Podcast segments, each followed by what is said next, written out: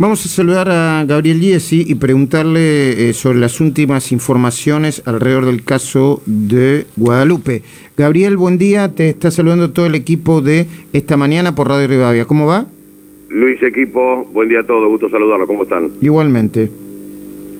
Bueno, hoy, es, hoy, hoy arrancamos el día 18 de la búsqueda de la menor Guadalupe Valencia de Cero en una investigación a cargo de la justicia provincial, desde su inicio, con el juez este, Ariel Parrilis, a la cual, y una fiscal, María del Valle Durán, a la cual hace aproximadamente una semana, por disposición de la Procuración General de San Luis, se enviaron dos fiscales, una fiscal de Cámara, eh, Virginia Bravo, este, y otro fiscal legado, en apoyo del presidente Roche, en apoyo de, de la investigación y los investigadores iniciales.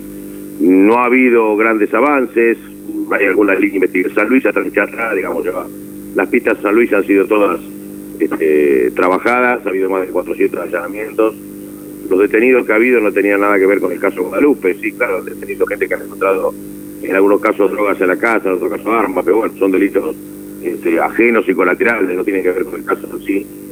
Eh, ahora hay una pista vinculada a, Mendoza, una pista que a Mendoza, este, por trata de personas. Yo creo que después de 18 días eh, la investigación inexorablemente debe girar por todo lo que se ha visto hacia la máxima. Cuando investiga una muerte y encuentra una persona muerta en la calle, la investiga de un homicidio y luego va a descartar que ya llega que fue una muerte natural. En un caso como estos, teniendo en cuenta que según los informes de la ONU, en el, en el mundo desaparecen 50.000 eh, menores por mes, 50.000 niños y niñas por mes vinculados a la trata de personas, creo que ya llegó el momento de que estos gires se investigue de la justicia federal y se tome otra óptica. Dios quiera que esto no sea así, que dentro de un rato Guadalupe esté con su padre, pero bueno, ya los padres fueron investigados, los padres, la madre, la pareja, ayer allanaron a la bisabuela, digamos, en el entorno familiar no quedaba nada para hacer. Parecería que del entorno familiar no surge nada, o no tiene nada o no pudieron encontrar nada. Mm. Alguna de las dos opciones. Vos sabés, Gabriel, me, me, me dejas decirte algo, igual es una impresión, ¿eh? por favor que se tome como una impresión porque no está basada en, en, en datos duros. ¿eh? Yo no escuché hablar tanto a la mamá, sí lo escuché hablar al papá, y hace unos días hablaba de, de, de la idea de que Guadalupe ya es del pueblo, ¿no? Una, un, o yo no soy quien para juzgar a nadie en, este momento, pero era como una cosa fuera de contexto sobre lo que está pasando en ese sobre lo que está pasando con su hija. También comprendo que es tanto el dolor de un padre con la incertidumbre que genera eso, que uno le pone un micrófono y por ahí no, no ni piensa lo que dice, ¿no, eh, Gabriel? ¿Se, entiende lo, a dónde quiero llegar?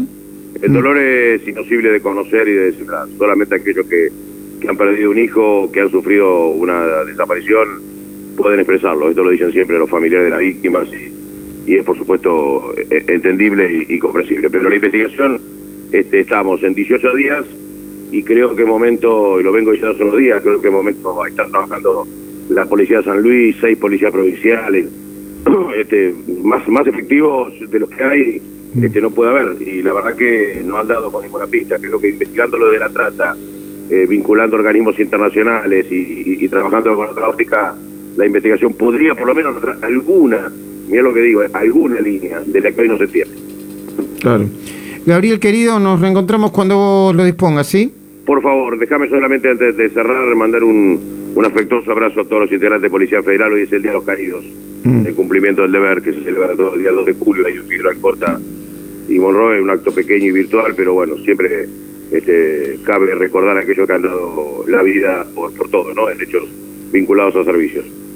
Abrazo, Gabriel.